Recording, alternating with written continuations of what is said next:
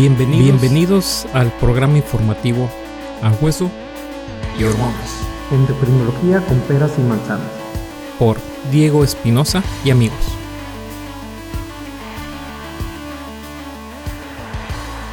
Bienvenidos a este nuevo capítulo del podcast A Hueso y Hormona. Hoy hablaremos de un tema que es bien importante, muy común, pero pocas veces se sospecha o se llega al diagnóstico. Hoy hablaremos de osteoporosis y la salud en las mujeres. Empezaremos definiendo qué es la osteoporosis.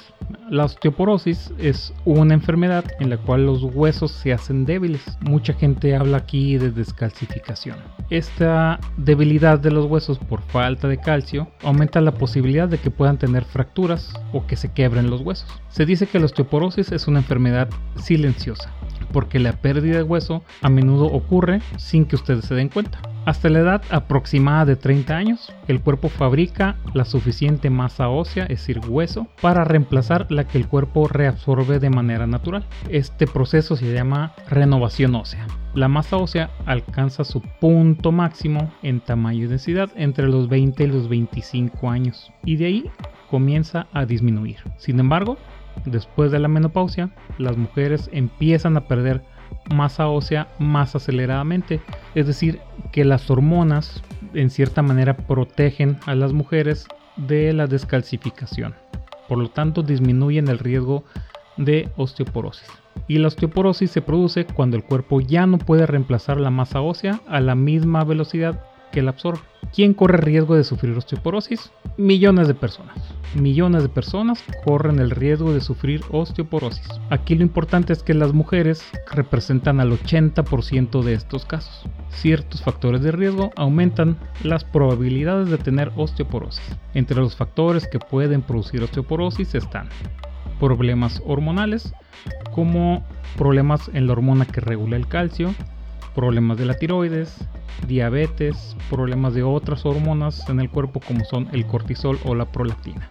Anorexia nervosa, que es un problema que se relaciona con la desnutrición o el funcionamiento anormal de los ovarios. También el exceso de ejercicio o estrés que resulta en la pérdida de la menstruación, algo que se llama amenorrea. Es bien importante mencionar que la pérdida de masa ósea es un aspecto totalmente natural del envejecimiento pero usted puede tomar ciertas medidas para ayudar a mantener la fortaleza de sus huesos. Si usted ya ha pasado por la menopausia, incluso si ha estado recibiendo terapia de hormonas por mucho tiempo, ha sufrido una fractura de algún hueso o está pensando en seguir un tratamiento para la osteoporosis, puede hacerse una prueba de densidad mineral ósea. En algunas partes lo mencionan como DEXA-scan o densitometría. Y este estudio nos ayudará a determinar el riesgo de que tenga una fractura.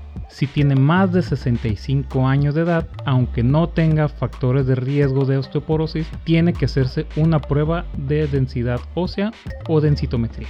La pérdida en exceso de masa ósea, es decir, la osteoporosis, puede producir fracturas, las cuales representan un grave riesgo para la salud, inclusive resultan en incapacidad o muerte prematura. Los factores de riesgo para la osteoporosis son tener familiares que hayan tenido osteoporosis, o fractura de cadera que se encuentren después de la menopausia o antes de la menopausia pero que su menstruación sea irregular o que no tengan menstruación, ser personas delgadas o de cuerpo pequeño, ser de raza blanca, tener una dieta con poca ingesta de calcio o vitamina D, hacer poco o no hacer nada de ejercicio, fumar, tomar demasiadas bebidas alcohólicas y que hayan recibido terapia con esteroides como la prednisona o cortisona durante un periodo prolongado, aunque tengan una condición médica que haga que requiera estos medicamentos como la artritis, el lupus u otras enfermedades que necesitan tratamiento con esteroides por tiempo prolongado. ¿Cómo se puede prevenir y tratar la osteoporosis? Se pueden tomar las siguientes medidas para prevenir la pérdida de masa ósea, como consumir suficiente calcio y vitamina D, ya sea en la alimentación o con suplementos, hacer ejercicio, hacer ejercicio soportando peso y mantener un buen estado físico,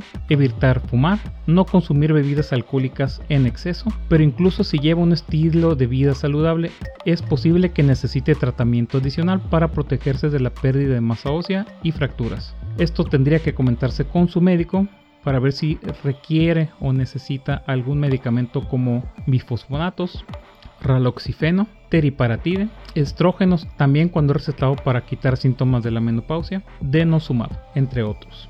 Todas estas opciones de tratamiento son eficaces pero pueden tener efectos secundarios tiene que hablar con su médico para determinar si necesita tratamiento y cuál sería la mejor opción para usted. Las preguntas que debería hacerle a su médico, si corre el riesgo de tener osteoporosis, con qué frecuencia debe hacerse la prueba de densitometría, si debe comenzar a tomar suplementos de calcio o vitamina D, y si es así, cuánto necesita, qué más puede hacer para mantener fuertes sus huesos y si es necesario hacer otros estudios aparte de la densitometría para determinar la causa de osteoporosis y más si ha recibido tratamiento pero el tratamiento no le ha funcionado de manera adecuada.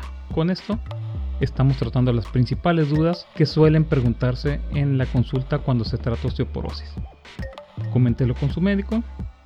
De momento aquí se terminaría esta cápsula y posteriormente hablaremos de la osteoporosis y la salud del hombre. Muchas gracias. Cuídense.